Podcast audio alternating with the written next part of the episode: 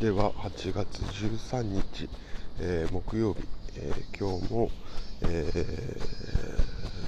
ー、ラジオボイログの方を続けていきたいと思います。今日は初めての挑戦で、えいつもはですねスマホに入っているボイスレコーダーで、えメモを取ってそれをアンコールに上げて上げてるんですけれども今日は、えアンコールに直接あえー、アンコール内で直接録音して、えー、撮ってみています。なんか一部ではねアンコールだと上限の音レベルとかをうまく調節してくれて綺麗に出るよみたいなところも書いてあったのでちょっとこれも初めてのことなんでやってみようと思いました、えー、今日のメインテーマは、え昨日ご紹介した、え日経新聞のネタをえー、解説というか、えー、説明というか、え、紹介していきたいと思っています。えただですね、えーと、今日は8月12 13日木曜日なんですけれども今日しゃべるネタは8月12日昨日のですね、え日経新聞に記載されていた内容になります。はい、ではまず1点目えー、これはもう単発でもう4点ぐらいあるのかな。なんだけれども5点か。合計5点なんだけれどももうパンパンパンといきます。1点目、えー、気になった。僕が気になったところなんで紙面の、えー、一面にあったかというのは、え関係ないです。で、えーと、昨日のですね日経新聞は全体的な、まあ、読み物として考えた時には、えどういう内容だったかというと、えまあ、基本的にはやっぱり、まあ、コロナがありますと。で、えーと、コロナが、えー、2月だとか3月から猛威を振るっている中で C56 の、えーと、第2クォーターの決算が出だしたと。出だしたというよりは、まあ、上場企業の多くはもう出揃ったに近いのかな。なので、えー、それを、えー、受けてどうだった。コロナの影響ってこんなところに出ていますよ。っていうところを、まあ、メインで、え、説明している記事でした。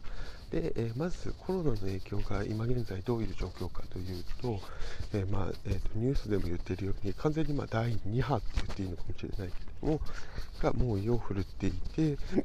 えかなり経済活動には大きく影響を与えていて、まあじえーと、緊急事態宣言とか出ていないものの、えー、人の移動だとかは、えー、とかこう経済の、えーと、回転みたいなところは、え、かなりあまだ、え前月よりは、え向上、え回復しているものの、え従来のレベルには、え至っていないというのが現状です。なので、え日経新聞なりの答えを見る答えというかあの解説記事を見るにコロナの影響により前月よりもひどくはなっていないと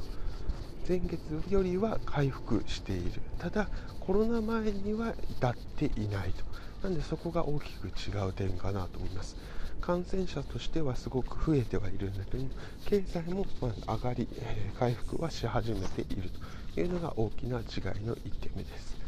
で、え2点目、え、ま、コロナの影響っていうところでいくと、ま、かなり大きな企業企業体に出てきていて、えーと、小売りみたいなところは、えー、まだいいんだけれども娯楽だとかあとは、えーと、人の移動に関係するところはまだまだかなり大きな影響が出ています、えー、今日のニュースになりますけれども、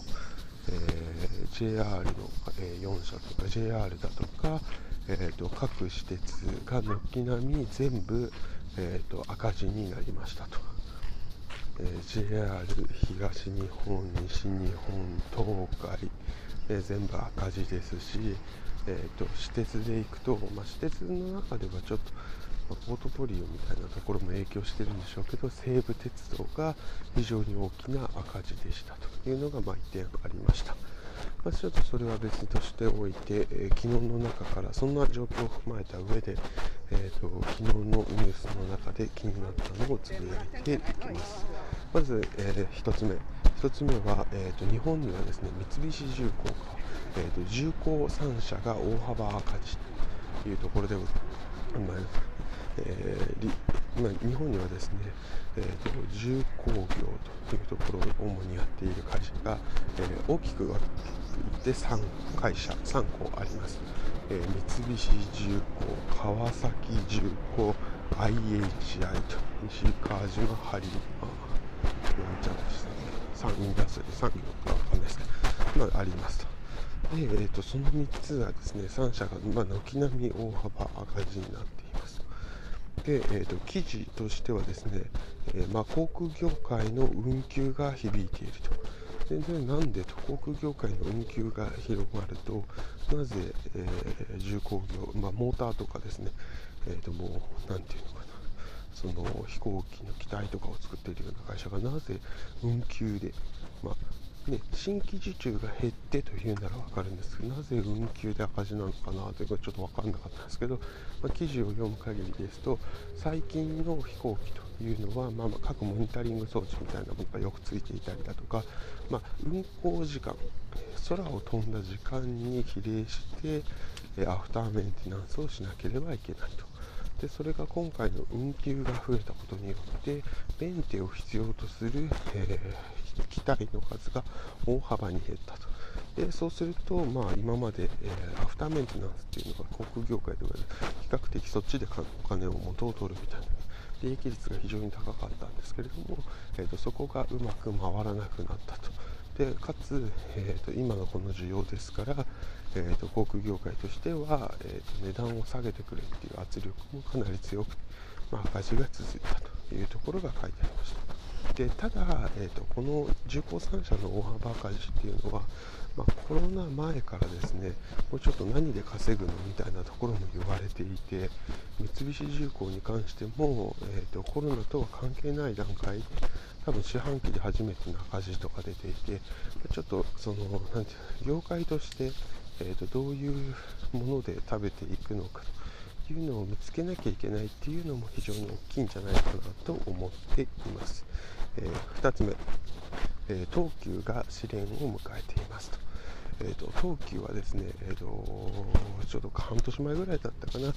えーと、会社名を東急電鉄から東急に変えています。これは何かと言いますと,、えー、ともう電鉄事業というものから、えどっちかというとですね不動産事業だとかその電鉄周辺事業と呼ばれていたものに非常に舵を切ると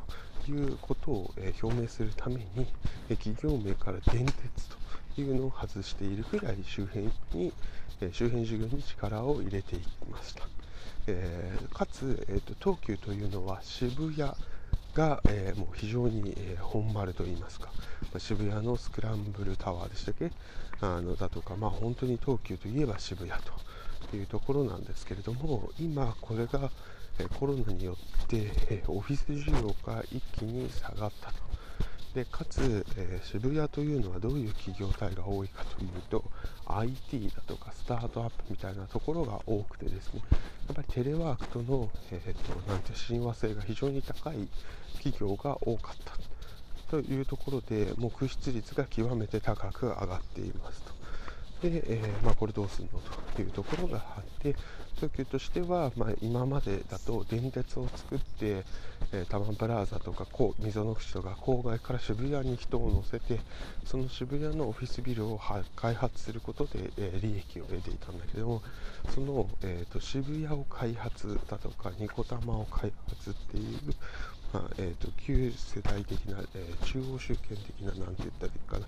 えーと、項をボコーンと開発するっていうのが、今のこのコロナで難しくなった中で、まあ、どうやって、えー、分散型の、えー、都市開発っていうのをやっていくのかっていうのが、まあ、非常に大切になりそうですというか、今後の、えー、課題でしょうと。でただ個人的に思うのは、えーと、分散型の都市開発っていうのは、えーと、小さいですね。多分案件が、えーと、複数みたいなところになると思うのでやっぱり投資効率っていうのは悪くなるんじゃないかなと思っています。で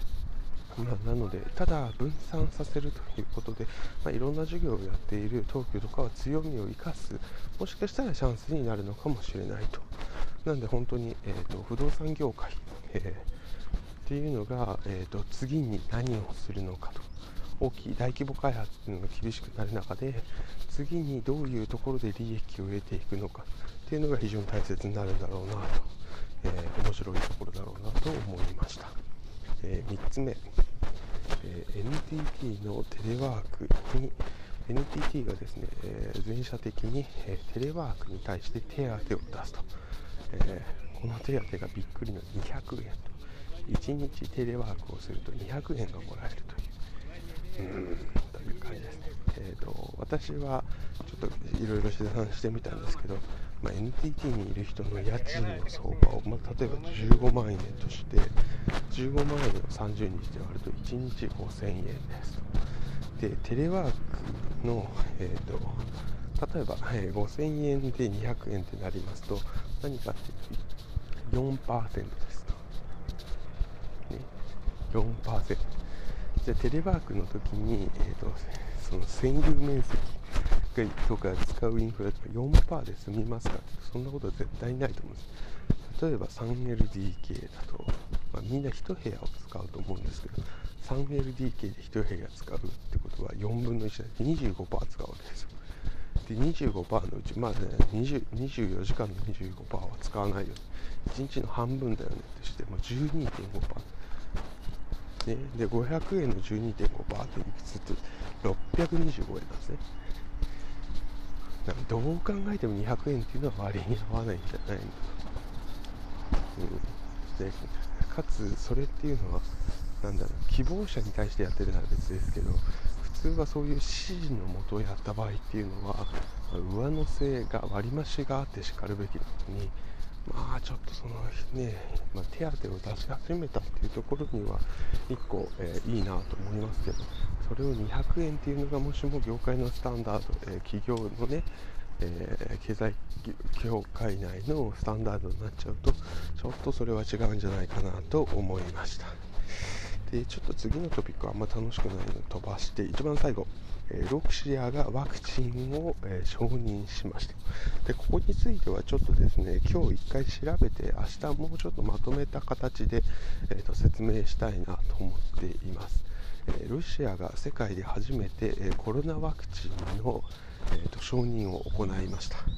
で、えーと、これはただ、えーと、急にロシアが出てきたなと。今まで、えーと、アメリカ、ファイザーだとか、えー、とそういったところだとか日本でいくと富士富士富士薬富士ちょ富士フィルムのアビガンだとか、まあ、ちょっとそういった薬品名薬だとか会社が名前を聞かれていた中で急にロシアが出てきたなというところでどうしたどうしたなんでだと、まあ、やっぱり欧米じゃないから情報が入ってこないだけかみたいなところもあったんですけど、まあ、よくよく記事を読んでみるとですねロシアは、えーと、この薬をですね、えーと、安全性を確認したり効果を確認するにあたって欧米だと3つの、テストがあるようです。でこの3つのテストが何かっていうところまでは書いてなかったので今日ちょっと,、えーと、そこは解説でやりたいと思うんですけれどもそのロシアは第3段階のステップをすっ飛ばした形で承認をしたと。で今アメリカ欧米の企業の薬っていうのは、えーと、ちょうど第3ステップ2をやっていると。いうところを考えるとなんかロシアの薬だけが急に開発が早かったというよりはロシアは今の段階でもう薬に候補を出したと。なんで、まあ、なんていうんですか、リスクを取ったというような気がします。じゃあなぜロシアが、えリスクを取って、え今承認したのかというと、もうこれは本当に簡単でですね、え、世界の、え、主導権を取りに行ったと。単純にこれロシアがですね、え薬を承認すれば、えロシアの周辺国はその薬を欲しい欲しいとなって、まあ、ロシアの影響力が増すとで、えー、と次に承認された薬が出た時に、まあ、もしかすればそれは難癖をつけて、えー、とうちの薬と似ているだとか、えー、と真似したんじゃないかだとか、まあ、そういったことも言えるかもしれないと。まあ、なんでここはやっぱりなんか、えーと、民主国家とは違くて、えーと、一党独裁みたいなところの強みというか、えーと、悪いところというかもうその健康被害とかが出るかもしれないけれどもその国として、えー、と政局を考えた時にもうここで一発承認出しとくんだというところでやったという感じかなという気がします。でまあ本当か嘘か分かんないけれども一部では、えーと、このロシアの薬っていうのも、えーと、ロシアが、えーと、サイバーステロあの、まあ、スパイみたいなことをして得た薬をあの情報をもとに作っているものでまあまあそれも含めてどうなのみたいなのも書いてある。まあそれは本当か嘘か知らないけれどもまあ、1個のこのロシアの承認した薬っていうのがコロナの次の薬っていうところを見た時に1個面白い立ち位置になるんではないかなと思っています。えー、今日の、えー、Vlog は以上となります。では、えー、今日もいい一日を8月13日木曜日の Vlog でした。